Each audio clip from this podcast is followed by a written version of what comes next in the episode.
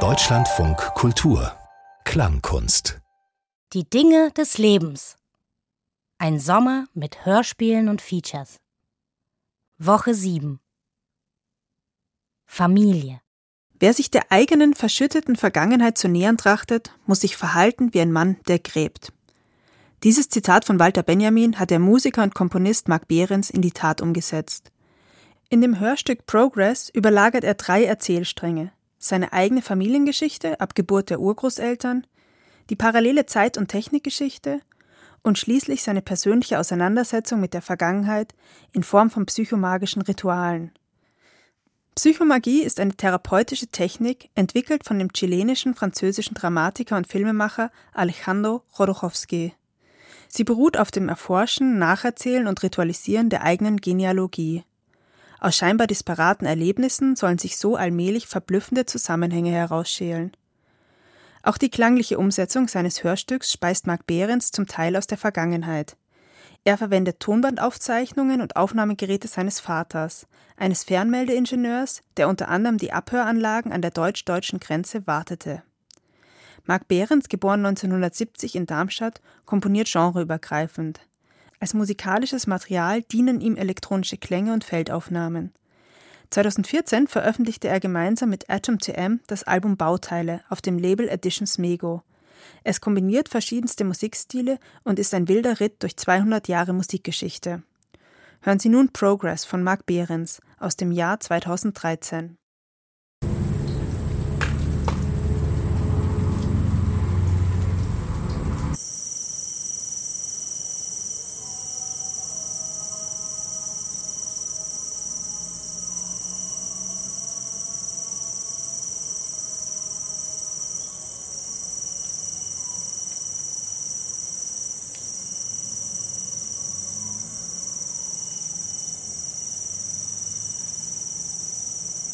4. Februar 2012 in der Peripherie von Kuala Lumpur. Ein langjähriger Freund wird heute im Friedwald Lauterbach beigesetzt. Ich kann nicht dort sein.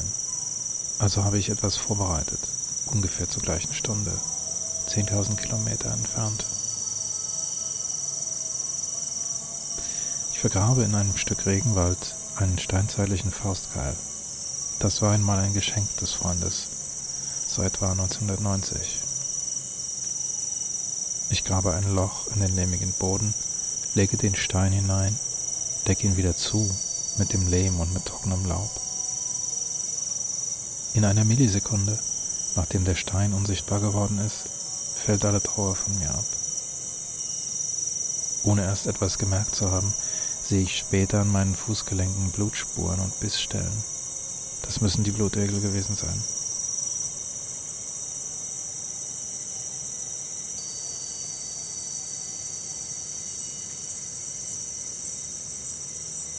1869. Geburt des Urgroßvaters väterlicherseits. Geburtsdaten der Eltern der Großmutter väterlicherseits und der Urgroßeltern mütterlicherseits unbekannt. Ururgroßeltern väterlicherseits namentlich bekannt, mütterlicherseits nicht bekannt. 1870. Der deutsch-französische Krieg bricht aus.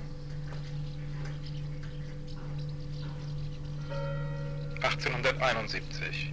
Geburt der Urgroßmutter väterlicherseits. 1872. 1873.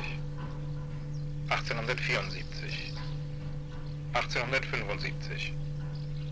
1876. 1877. 1878. 1879. 1880. 1881, 1882, 1883. Der Vulkan Krakatau bricht aus. Das bis dato lauteste Explosionsgeräusch der menschlichen Überlieferung. Die Atmosphäre verdunkelt sich, weltweit verfärben sich die Sonnenuntergänge. 1884. Fortschritt. 1885. Fortschritt wird zu Progress abgeleitet aus dem französischen 1886. Progrès. Das Fortschreiten von Generation zu Generation. 1887. Der technische Fortschritt. 1888. Der politische Fortschritt. 1889. Der psychische Fortschritt. 1890. 1891. 1892. 1893. 1894. 1895. Heirat der Urgroßeltern väterlicherseits in Kissenbrück, Landkreis Wolfenbüttel. Guglielmo Marconi realisiert die drahtlose Übertragung elektrischer Impulse, eine Grundlage für das Radio. 1896. Wilhelm Röntgen präsentiert die X-Strahlen und Antoine-Henri Becquerel entdeckt die Radioaktivität. Tod des Urgroßvaters väterlicherseits in direkter Linie, ein Fabrikarbeiter. Geburt seines Sohnes, des Großvaters väterlicherseits. Im Wehrpass des Großvaters, am 14.02.1938 vom Wehrbezirkskommando Braunschweig ausgestellt, ist im Sterbedatum seines Vaters auf Seite 3 ein Kreuz vorangestellt. Der Beamte wollte unbewusst oder absichtlich ein Hakenkreuz zeichnen, besann sich beim dritten Haken aber wohl eines Besseren. Beim Sterbedatum der Urgroßmutter wurde immerhin aus dem christlichen Totenkreuz nur ein eisernes Kreuz. 1897. 1898. 1899. 1900. 1901. 1902.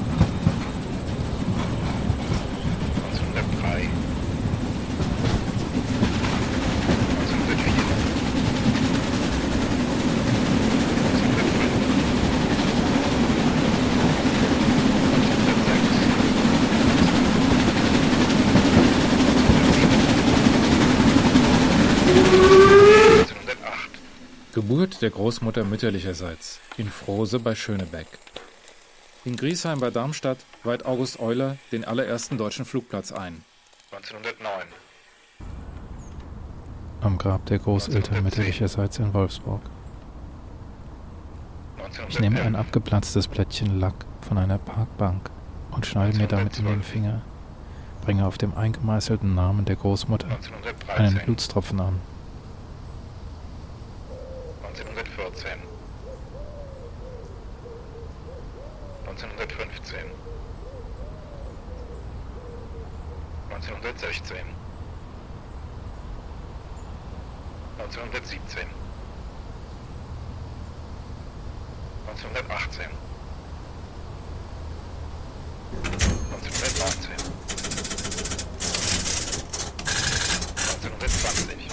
Der Vater der Großmutter väterlicherseits stirbt zwischen den Weltkriegen. Die Urgroßmutter heiratet daraufhin einen seiner Verwandten. Auf Fotos ähnelt er frappierenderweise stark dem Maler Pablo Picasso. 1921. Bergwerk. Der Rammelsberg. 1922. Goslar im Harz. Rübezahl, Riebezakel soll hier gewesen sein. 1923. Ein gelber Grubenzug fährt in den Stollen. 1924. Sendestart des Reichssenders Breslau als Schlesische Funkstunde AG. 1925. Erste US-amerikanische Rundfunkübertragung in Deutschland. Sendestart des Senders Gleiwitz. Ob diese Sender ein Jahr später auch die Nachrichten über den Militärputsch in Polen übertragen haben? Gleiwitz, heute Gliwice, befindet sich im niederschlesischen Steinkohlebecken, einer Industrielandschaft, die der Großvater mütterlicherseits als Angestellter der Bergwerkgesellschaft Georg von Giesches Erben oft besuchte. Bergwerk Guido in Saabsche, Deutsch Hindenburg, Niederschlesisches Steinkohlebecken. Der Großvater hat dort Bergwerke kontrolliert. In einem Aufzug geht es in die Tiefe.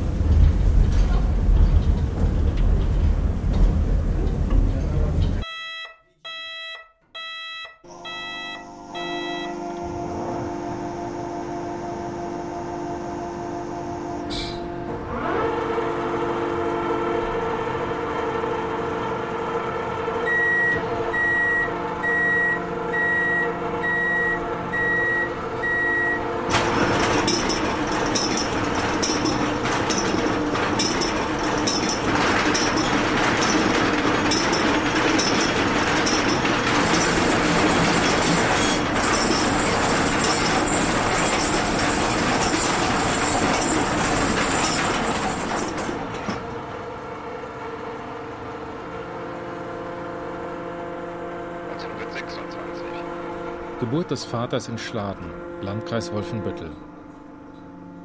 Tod der Urgroßmutter, deren Sterbejahr im Wehrpass des Großvaters mit dem Eisernen Kreuz markiert ist. Geburt von Miles Davis, Morton Feldman, Joachim Fest, Michel Foucault, Allen Ginsberg, Miroslav Teche, David Tudor, Anshay Weider und Marilyn Monroe. Gründung der NBC, des ersten nationalen Radionetzwerks der USA. Sendestart der Deutsche Welle GmbH.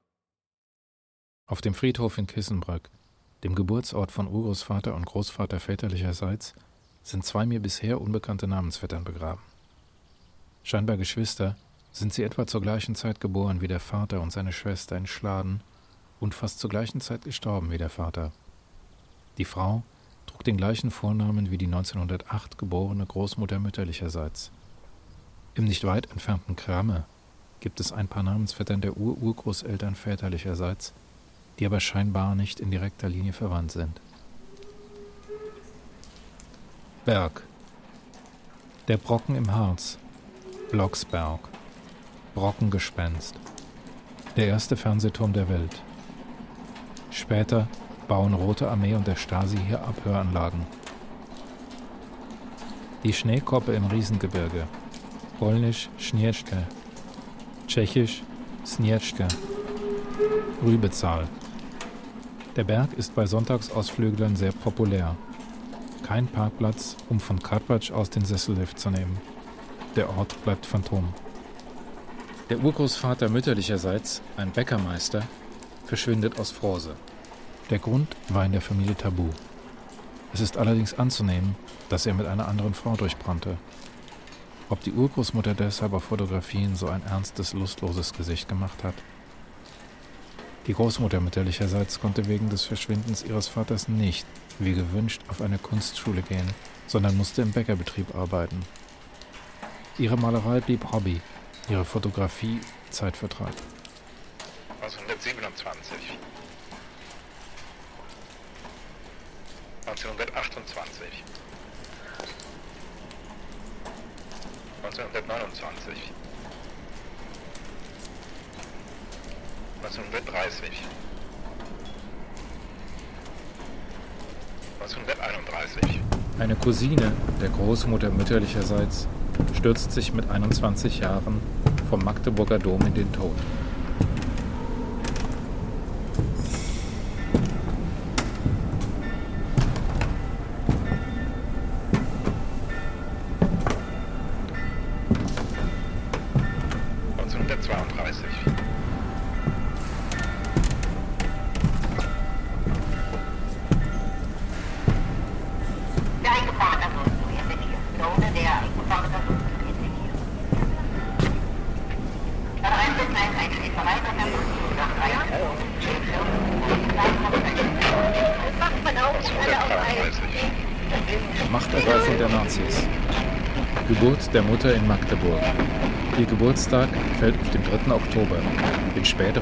Der deutschen Einheit.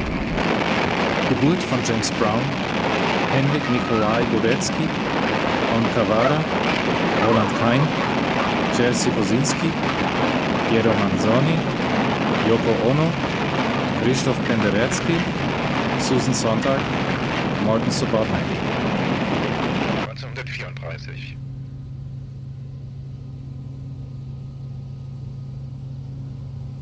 Neunzehnhundertfünfunddreißig.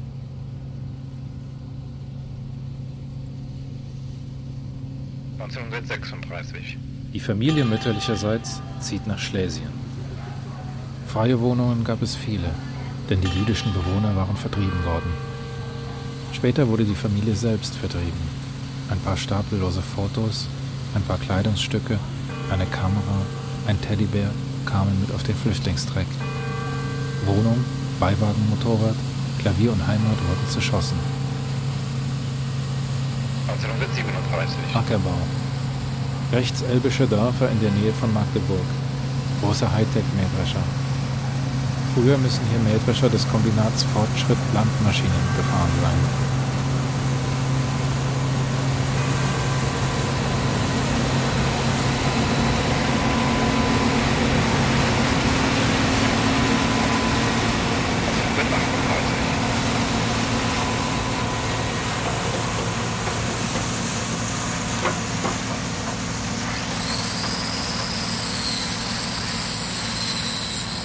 Hinschklarke, früher Glasendorf.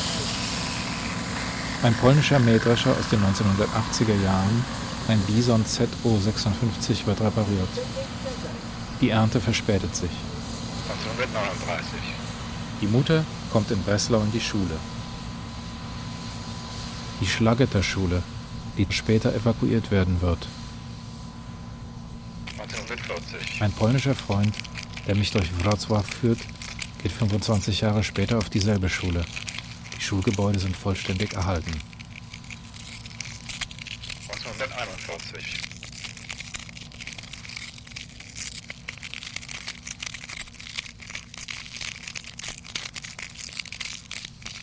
Neunzehnhundertzweiundvierzig.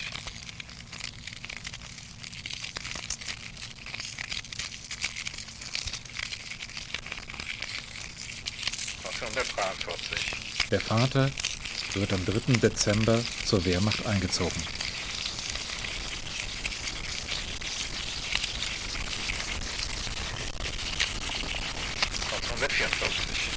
Die Großeltern und Tante väterlicherseits werden am 15. Oktober in Braunschweig ausgebombt. Die Großmutter befällt während des Bombardements aus Angst eine Ganzkörperlähmung. Sie schafft es kaum bis in den Luftschutzraum. Doch überlebt die ganze Familie. Der Pablo Picasso ähnelnde Urgroßvater stirbt im darauffolgenden Monat.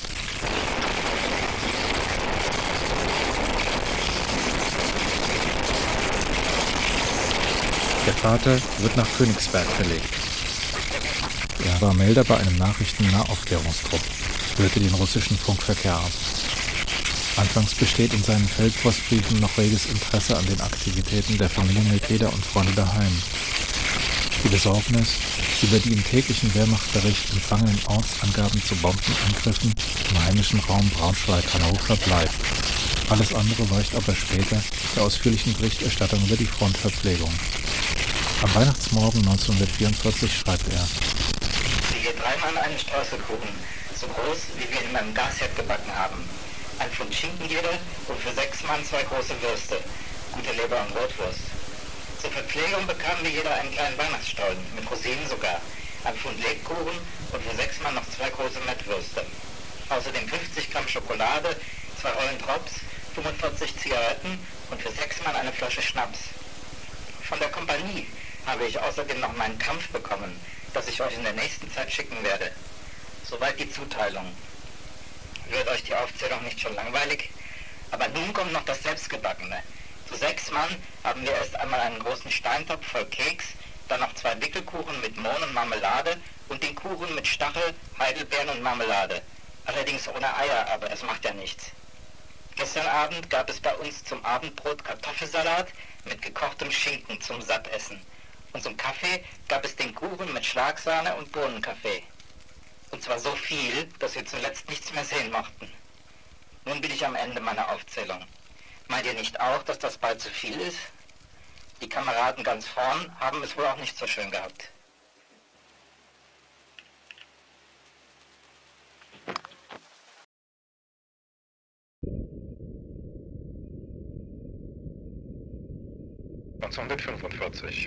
Der Vater flieht am 8. April aus seiner Stellung bei Laut, heute Bolschoje Isakowo, nahe Königsberg. Er gerät am 12. April in Kriegsgefangenschaft. Der Großvater mütterlicherseits, ein kaufmännischer Angestellter, meldet sich am 24. Januar zum Volkssturm. In der Festung Breslau gerät er am 6. Mai in Kriegsgefangenschaft, wird aber am 4. September frühzeitig entlassen. Stark abgemagert wie er ist, wird er von seiner Familie zuerst nicht erkannt, als er in Glasendorf, heute Sklarka, erscheint. Dort ist die Familie bis 1946 untergebracht. Dann gelangen sie vom Flüchtlingslager Schöningen aus in die Nähe von Braunschweig. Am 30. August 2012 besuche ich Glasendorf. Das damalige Bauernhaus, wohin die Mutter aus Breslau evakuiert worden war, sei das letzte talwärts links. Dort auf der Wiese finde ich einen Schutthaufen mit Sinzsteinen und Stücken von verbackenem Sand, Metall und Glas. Ich sammle eine Handvoll davon auf. Aus ihnen soll ein Klang entstehen. Ebenso nehme ich die Wiese auf, die Töne ihrer Insekten und den Himmel darüber. Ein Mann hält mich an. Er möchte wissen, was ich hier mache. Ich frage ihn nach dem Haus und er erzählt, dass es 1977 niedergebrannt sei. Angeblich nach einem Streit in der Familie, die nach der Vertreibung der deutschen Bevölkerung 1946 den Hof übernommen hatte. Sie waren vertrieben aus dem früheren Ostpolen, heute Ukraine. Ein paar der anderen von Deutschen gebauten und früher bewohnten Häuser stehen leer und verfallen. 1947. Während der Gefangenschaft im sowjetischen Kriegsgefangenenlager Nummer 102-74, später 7611, bei Magnitogorsk im Bezirk Tscheljabinsk. Ein russischer Wachmann schlägt dem Vater einen Handel vor. Er solle große Glühbirnen aus den Natrium-Dampflampen der Lagerbeleuchtung klauen, der andere wolle sie außerhalb des Lagers auf dem Schwarzmarkt verkaufen.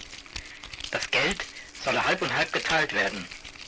Der Vater steht also unter großem Risiko, eine der Glühbirnen, wickelt sie in einen Lumpen und übergibt sie beim nächtlichen Schichtwechsel dem Wachmann. Am nächsten Tag erscheint der Wachmann, aber ohne Geld.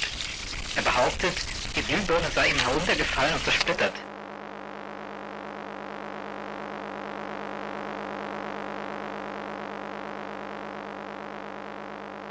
1948. Der Vater kehrt über das Flüchtlingslager Friedland aus sowjetischer Gefangenschaft zurück. Er hat mehrere Fotos der Familie von Braunschweig und Schladen bei sich. Sie haben die Ostfront überdauert, vergilbt, zerkratzt, mit eingerissenen Kanten und speckiger Rückseite. Sofort nach seiner Heimkehr, im Gesicht stark aufgedunsen von der russischen Kälte und der Lagerverpflegung, ließ er Porträtfotos anfertigen. Drei Exemplare desselben Motivs sind geringfügig variierend retuschiert. Die dunklen Ränder unter den Augen wurden mit Kopierstift nachgezeichnet. Einmal wurden ebenfalls die Filtrumsränder über den geschwollenen Lippen mit zwei deutlichen Linien nachgezogen. Diese Veränderungen sind mit bloßem Auge auf den etwa 4 x 6 cm großen Fotoabzügen nicht zu erkennen. Sie fallen erst in digitaler Vergrößerung auf. Während ich unterwegs bin, stelle ich historische Fotografien aus einem Familienalbum nach. Die Mutter hat es nach der Evakuierung und Vertreibung aus Schlesien mit den damals geretteten Einzelbildern 1947 im Westen zusammengestellt. Ich versuche, diese historischen Bilder aus der Erinnerung zu rekonstruieren. Zuerst an Orten, die ich zum Teil schon kenne. Das VW-Werk in Wolfsburg, wo der Großvater mütterlicherseits arbeitete dann der Elbstand bei Frose, wo die Großmutter mütterlicherseits sich bei einer Art Performance hat fotografieren lassen. Die Aussicht vom Geburtshaus der Großmutter, der Bäckerei, auf den kleinen Platz gegenüber. Als ich nach Polen fahre, nehme ich die entsprechenden Bilder mit und lade sie zum Vergleich auf das Display der Digitalkamera. Das Rathaus in Breslau, heute Wrocław. Die Opitzstraße, heute Żelazna. Dort stand die Mutter 1938 auf der Hakenkreuz beflaggten Straße. Ich mache auch Tonaufnahmen in ihrer damaligen Höherrichtung und an derselben Stelle. Dann eine Straßenecke in Münsterberg, heute Gienbitze. Dort, wo der Urgroßvater mütterlicherseits auf einem Foto der 1920er auf dem Weg zur Arbeit vorbeigeschritten war. Später wieder zurückgekehrt, bitte ich einen Kollegen, zwei Vorkriegsbilder der Familie des Vaters in Braunschweig nachzufotografieren. Die Ecke Heckelstraße und die Weberstraße mit Blick auf die Andreaskirche. In der Heckelstraße war die Wohnung der Familie des Vaters, die im Krieg zerbombt wurde. Der Vater setzt seine Ausbildung an der staatlichen Ingenieurschule Wolfenbüttel fort. Er ist auf Unterhaltshilfe angewiesen, da die Familie durch Krieg, Bombenschaden und Währungsreform verarmt ist. 7. August 2012 auf einem Acker bei Klein Twilpstedt. Ich finde Scherben von Dachziegeln. Die Bäume des Waldstücks neben dem Acker rauschen im Wind. Der Feldweg, auf dem eben ein Rebbock vorbeilief, verströmt in der Mittagssonne ein zutiefst friedliches Gefühl. Auf eine eingeebnete Stelle des Wendeburger Friedhofs lege ich später mit den Scherben eine kreuzförmige menschenähnliche Figur. Sie ist für den Sohn der Familie, bei der die Mutter als Flüchtlingsmädchen wohnte. 1949 erschoss er sich im Obergeschoss der Scheune. Die Mutter erlebte in Zeitlupe, zu der das menschliche Gehirn im Schock fähig ist, den Knall des Schusses und sah die Dachziegel zersplittern. 1950. Auch die Mutter würde wie schon die Großmutter gerne auf die Kunstschule gehen. Die Knappheit finanzieller Mittel in der Nachkriegsfamilie rückt diesen Plan in die Unerreichbarkeit. So beginnt sie nach dem Besuch der Hausfrauenfachschule in Braunschweig als Kindermädchen zu arbeiten. 1952.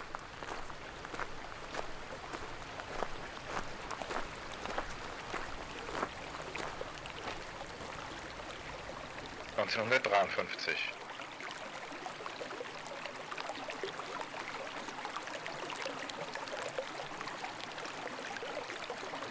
Neunzehnhundertvierundfünfzig.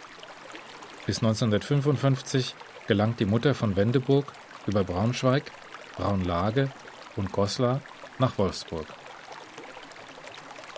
1955. Das Drahttonbandgerät Protona Minifon P55, ein Miniaturaufnahmegerät mit Röhrentechnik und Batteriespeisung, geht in Serie. Das Minifon war bei Agenten beliebt. Man konnte es zum Beispiel unter einem ausladenden Mantel verstecken. Dazu gab es Mikrofone, die als Armbanduhr oder als Füllfederhalter getarnt waren. Die Zeiger der Armbanduhr blieben allerdings verräterisch still. Das Gerät war tropentauglich und wurde zum Beispiel vom Saarbrücker Abenteurer Heinz Rox Schulz auf seinen Reisen im Amazonas benutzt. Das Frequenzspektrum des Gerätes reicht von etwa 100 Hertz bis 6000 Hertz. So konnte er sprechende und singende Menschen aufnehmen, nicht aber die überwältigende Vielfalt der Biophonie im Amazonas-Regenwald.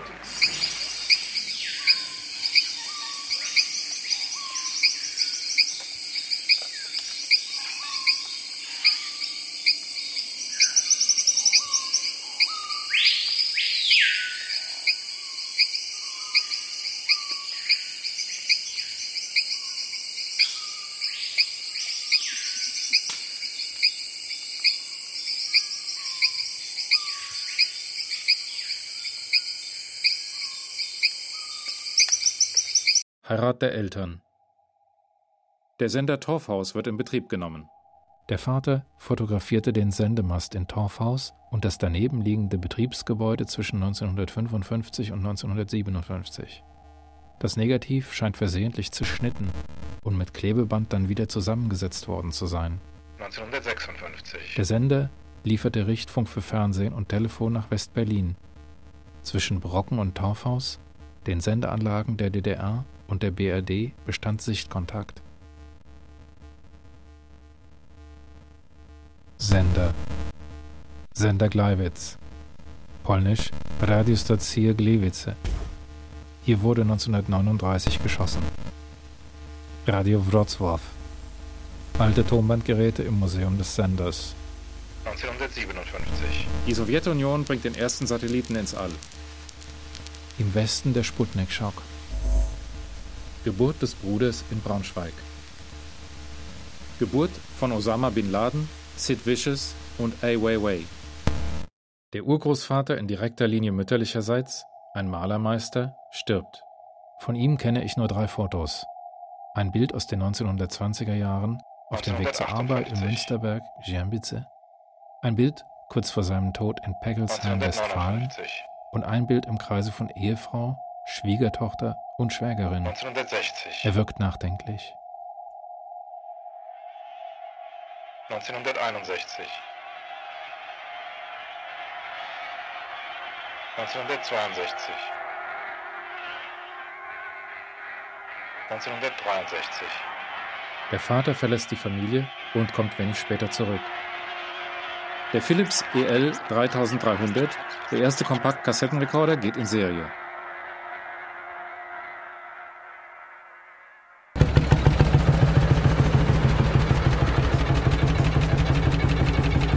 In einem schlesischen Dorf finde ich zwei alte Schilder mit dem Wort Fortschritt als Werbung für eine Verkaufsstelle von Landmaschinen. 1964. VVB LBH Fortschritt Landmaschinenwerke wird zu VIB Kombinat Fortschritt Landmaschinen.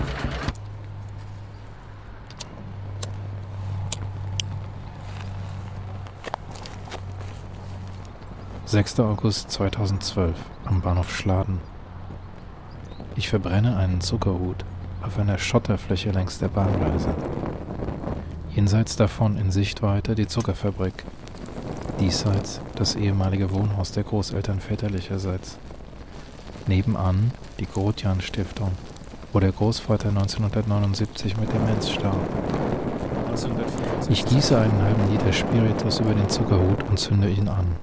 1966. Die Flamme knattert ein wenig im Wind. Braune Melasse bildet eine Pfütze am Boden. 1967. Ich lasse die Skulptur aus dieser süßen Masse dort stehen. 1968. Die Zuckerfabrik sondert einen Geruch nach Buttersäure ab. 1969. Die Familie zieht nach Darmstadt. 1970. Geburt des Sohnes. Trennung der Beatles. Die Geburt der Urgroßeltern in direkter Linie väterlicherseits liegt jetzt etwa 100 Jahre zurück. Der Urgroßvater, ein Fabrikarbeiter, starb ein halbes Jahr nach seiner Hochzeit und wenige Monate vor der Geburt des Großvaters, seines Sohnes. Die Urgroßmutter starb wenige Monate vor der Geburt des Vaters, ihres Enkels. Der Fluss der Generationen ist in dieser Linie zweimal unterbrochen. Bei Henrikov, Deutsch Heinrichau, wird eine Gedenktafel zum 700. Jahrestag der ersten Erwähnung eines in polnischer Sprache geschriebenen Satzes aufgestellt. Dieser Satz befindet sich im Liebe Fundationis Claustri Sancta Mariae Virginis in Heinrichau, das in der Zisterzienserabtei Heinrichau verfasst wurde. Aus Alt-Heinrichau stammen einige zu Beginn des 19. Jahrhunderts geborene Personen, die den Namen der Familie des Großvaters mütterlicherseits tragen. Urgroßvater und Großvater in direkter Ein Hinterhof in Wolfsburg. haben den gleichen Vornamen. Hier in der Schillerstraße wohnten die Großeltern mütterlicherseits. Ich hinterlasse auf der in Wäscheleine eines meiner heute Lieblings-T-Shirts, Farbe Purpur, frisch gewaschen. In dem Moment fährt vor dem Haus ein sehr lautes. Motorrad vorbei.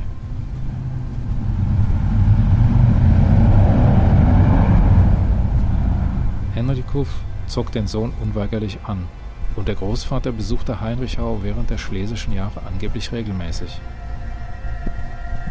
Im Internat der Zisterzienserabtei werde ich von hysterischem Gelächter empfangen, das aus einem offenen Fenster im zweiten Stock erschallt.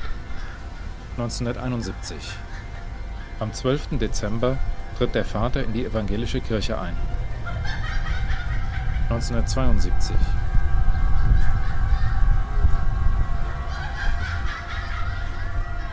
...1973. Die Großmutter väterlicherseits stirbt. 1974. Der Vater nimmt auf seinen Wunsch hin als Mitarbeiter der Dienststelle A45-5 des Fernmeldetechnischen Zentralamts Darmstadt an einer bundesweiten polizeilichen Beschlagnahmeaktion von Minispionen, dazugehörigen Aufnahmegeräten, Waffen und anderem Material teil. Auf eine Kompaktkassette aufgezeichnet, erzählt er Kollegen seine Erlebnisse während der mehrtägigen Fahrt durch die Republik. Auf weiteren Kassetten befindet sich Material, das scheinbar für einen Vortrag über die Firma Mikroelektronik aufgenommen wurde.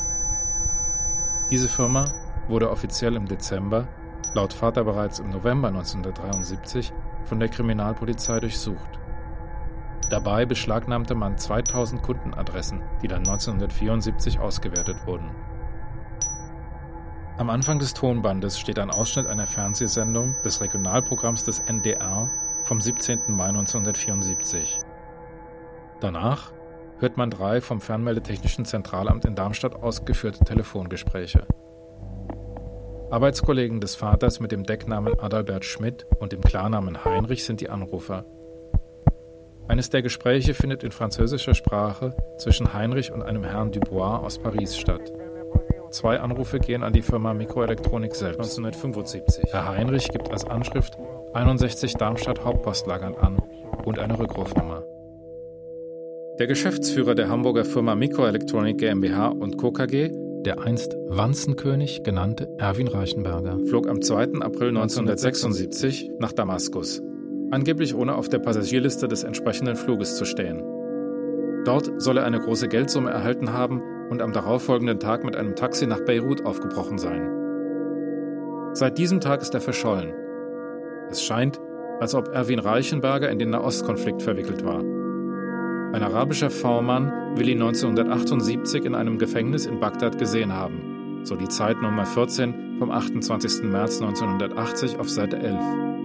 Fünf Jahre später mutmaßt der Spiegel, Nummer 32 1985, dass Reichenberger möglicherweise umgebracht wurde. Der syrische oder der irakische Geheimdienst werden als mögliche Täter genannt. Reichenberger war zu bekannt geworden und ärgerte möglicherweise andere Vertreter der Branche. Das könnte ein Grund sein, warum sein Verschwinden nie aufgeklärt wurde. Seine Firma bestand weiter, vorerst als Micro und Security Electronic KG bzw. GmbH. In einem Artikel über Industriespionage im Spiegel Nummer 12 1972 wird Erwin Reichenberger ebenfalls erwähnt. Er erklärte damals noch vollmundig, dass sein Jahresumsatz eine Million D-Mark betrüge. Von 1972 bis 1980 verzehnfacht sich der deutsche Rüstungsexport. Unter dem Titel Operation Großes Ohr geht aus einer Quelle in der Zeit vom März 1980 hervor, dass 1974 ein Computer der NSA namens Harvest in den USA viele Millionen Telefongespräche überwachte. In Deutschland wurde die routinemäßige Überwachung der Richtfunktelefongespräche in die CSSR und DDR durch den BND diskutiert. 1978. Aufgrund der funktechnischen Bündelung und Frequenzmodulation der Telefonsignale konnte der Geheimdienst anscheinend auch Inlandstelefongespräche erfassen. Der Vater fährt zum Sender Torfhaus, betrachtet und fotografiert die Zonengrenze in der Nähe von Neuhof-Walkenried. Er wird von zwei Darmstädter Kollegen und mehreren Dienstwagen des Bundesgrenzschutzes begleitet.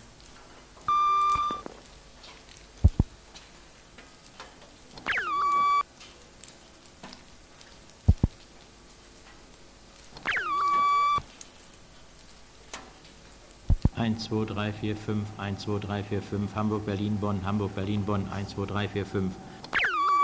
Empfang der Sendung eines Mikroabhörgerätes für Raumgeräusche. Die Geräusche kommen aus einem Rundfunkgerät und vom Wecker eines 1979. Der Großvater väterlicherseits, ein Schuhmacher, stirbt.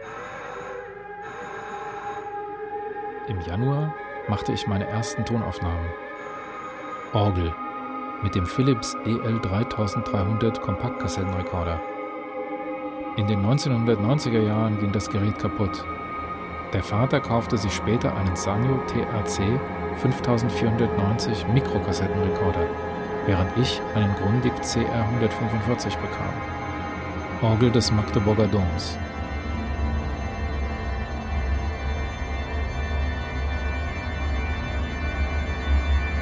Orgel der Friedenskirche in Schweidnitz, heute Schwiednitzer.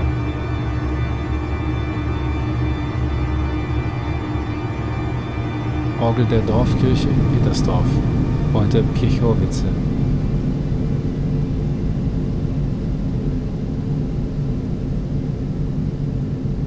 Das John Cage Orgel Kunstprojekt in Halberstadt, das längste Musikstück der Welt. Es wird im Jahr 2640 enden.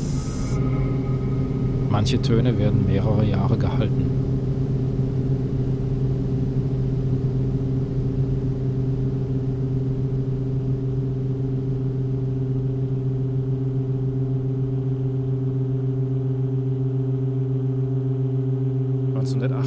Der Vater verlässt die Familie endgültig.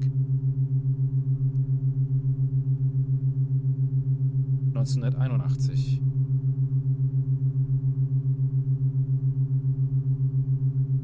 (1982). Am 10. November tritt der Vater aus der evangelischen Kirche aus.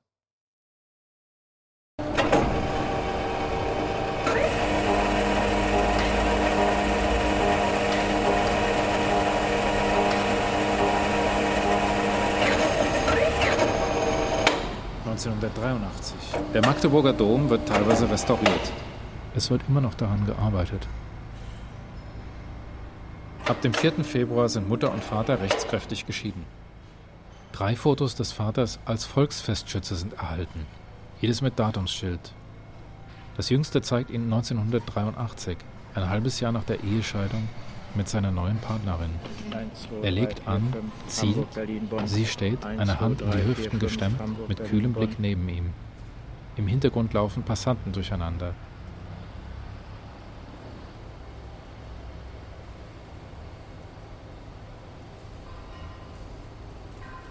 Ein Foto desselben Schießstandes, jedes Jahr zum Heinerfest an der gleichen Stelle in der Landgraf-Georg-Straße in Darmstadt platziert, zeigt den Vater 1976 mit mir, seinem zweiten Sohn.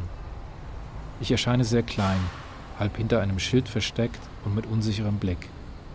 Hinter uns ein unbekannter Junge und ein paar stehen gebliebene Passanten, die in sicherer Entfernung mit vorsichtig konzentrierten Mienen zur Kamera schauen und auf den Schuss zu warten scheinen. 1977 zeigt ein weiteres Foto den Vater mit zwei dicht hinter ihm stehenden, gut gelaunten Arbeitskollegen. Passanten laufen unbeteiligt vorbei. Haltung und Miene, Hose und Sonnenbrille des Vaters sind 1976 und 1977 exakt gleich, 1983 aber verändert. Da steht er am Schießstand, mehrere Abschusspositionen weiter links, stützt seinen Arm auf die Ablage, anstatt die Waffe frei zu halten, als ob er an Kraft verloren hätte. Alle Energie scheint in der neuen Partnerin gebannt zu sein.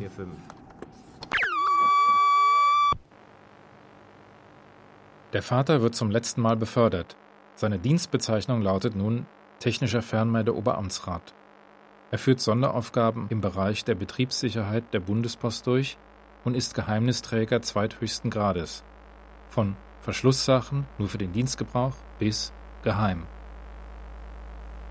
Die letzte im Rahmen der NATO-Sicherheitsbestimmungen vom Fernmeldetechnischen Zentralamt 1988 ausgestellte Bescheinigung, die noch bis in seinen Ruhestand gültig gewesen wäre, trägt merkwürdigerweise ein falsches Geburtsjahr.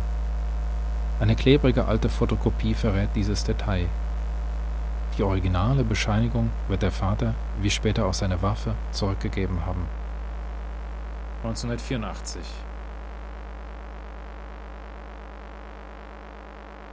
Eine Mikrokassette mit Gimnich beschriftet, vielleicht von 1985. Zu hören ist der Vater in einer Tonaufnahme, die wie ein Ritual anmutet. Man hört ihn die Namen von Staaten und Staatsoberhäuptern einsprechen. Es scheint, als ob Erstes es um die Gimnich-Treffen der EU-Außenminister geht. und der Minister assoziierter Staaten. Die Inhalte dieser Treffen gelten als streng vertraulich. Ist die Tonaufnahme ein Dokument für den internen Dienstgebrauch? Die Stimme ist leise, wirkt nachdenklich und unsicher. Fremdsprachliche Namen werden fast ungläubig, zweifelnd ausgesprochen. Das Einfühlungsvermögen für Akzente und Diktion scheint dem Vater zu fehlen. Besonders die afrikanischen Namen machen ihm Schwierigkeiten. Oder ist es nur eine Gedächtnisübung? Präsident der Republik Botswana, Herr Dr. Kouet Masira, der Präsident der Republik Senegal und amtierende Präsident der OAO, Abdou Diouf. Ich kaufe einen Sharp GF-7500Z Ghetto Blaster mit Aufnahmefunktion. 1986, 1987, 1988, 1989. Der Sohn legt seine Abiturprüfung ab. Der Vater wird nach 47 Dienstjahren pensioniert.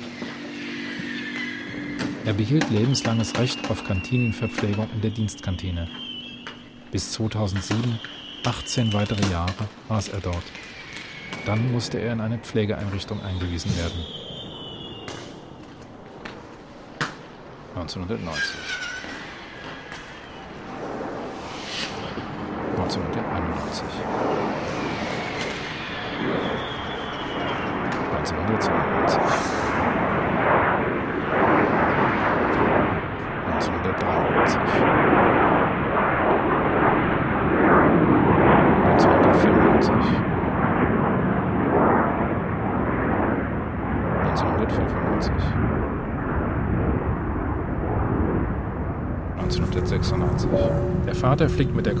Concorde in der ersten Klasse von Paris nach New York.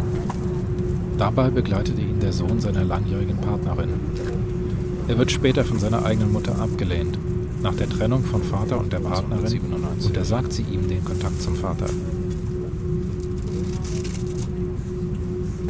Wasser. Bei der Odertalsperre im Harz. Wasserleitung der Harz Energie GmbH und Co. KG. 1998. Die Schwester des Vaters stirbt. Sie war nach einem Fluss benannt, der im Harz und im nördlichen Harzvorland fließt und der in einer Volkssage als schöne Prinzessin personifiziert wird.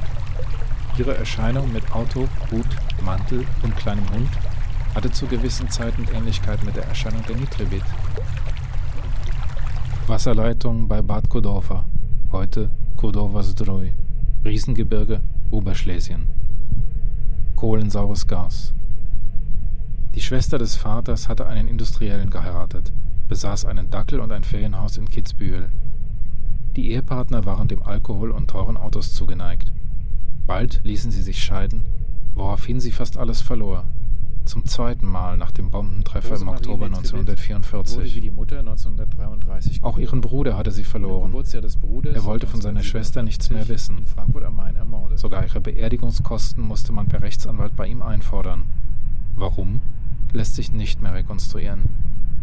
Sie starb verarmt und alkoholabhängig.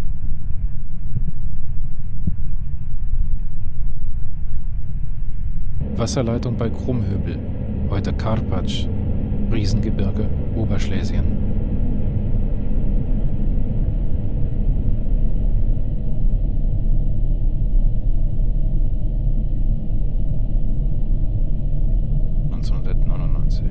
In Griesheim bei Darmstadt wird das Gelände des ehemaligen US-Luftwaffenstützpunktes Darmstadt Army Airfield umgebaut.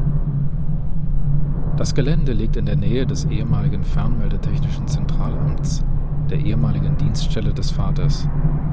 In den 1930er und 1940er Jahren wurden hier durch die AK Flieg Darmstadt die Lippisch Experimentalflugzeuge entwickelt. 2000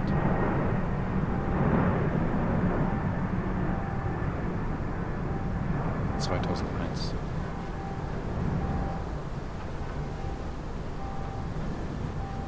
2002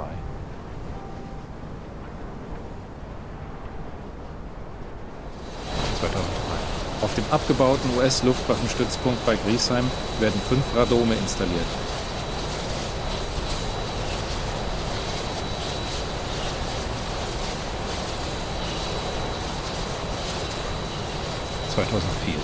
Die Antennen bei Griesheim werden in Betrieb genommen. Freunde haben mir von den Bauarbeiten bei Griesheim erzählt. Man ging davon aus, dass sich in den Gebäuden ein Spionagezentrum der NSA befand das zum Spionagenetz Echelon gehörte. Die Antennen wurden ein paar Jahre später wieder abgebaut.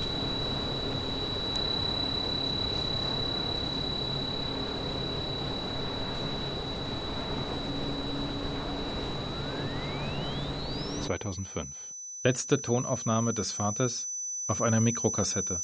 Er spricht mit dem Kundenservice der TICOM, vormals Deutsche Telekom AG, vormals Deutsche Bundespost Telekom, vormals Deutsche Bundespost Telekommunikation und Fernmeldewesen, vormals Deutsche Post, vormals Reichspost, seinem einstigen Arbeitgeber. Es geht um Hilfe wegen einer verschwundenen E-Mail. Diese E-Mail scheint allerdings nur Werbung gewesen zu sein. Der Vater wird zum Musiksample I've Got the Power aus dem Song The Power der deutschen Band Snap als Warteschleife von Sachbearbeiter zu Sachbearbeiter weiter verbunden. Die Titelzeile ist ein Sample von Jocelyn Brown aus dem Jahre 1985. Der Song von 1990 erschien 1996 erneut und wurde 2002 von der Band H-Blocks gecovert.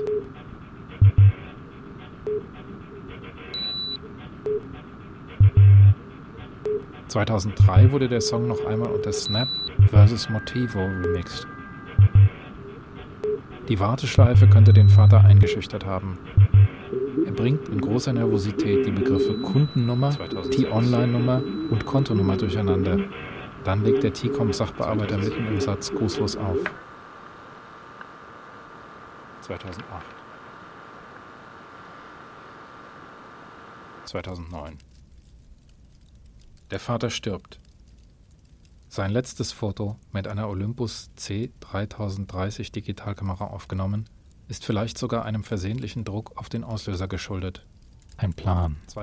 Später will ich von ausgewählten Fotografien meines Vaters ein paar Grabschilder aus Emaille herstellen lassen. Klassisch oval, wie sie im Süden Europas verwendet werden.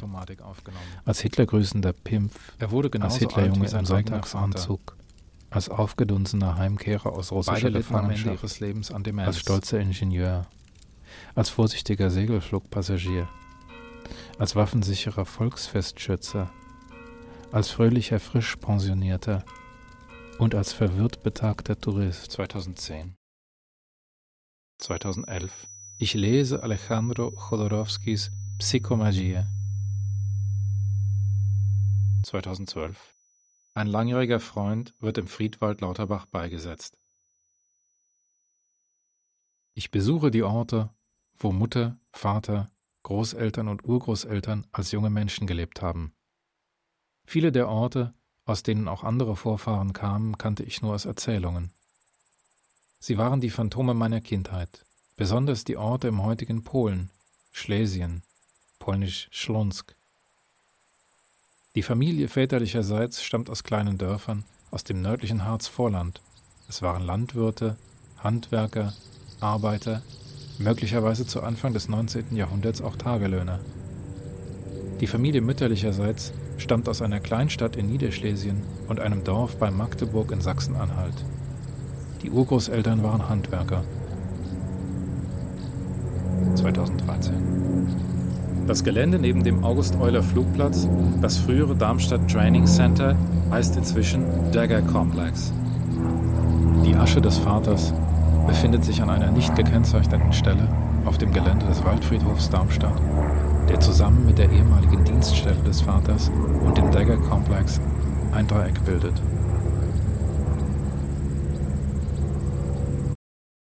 Sie hörten Progress von Marc Behrens. Stimme, Komposition und Ton der Autor. Produktion Deutschlandradio Kultur 2013.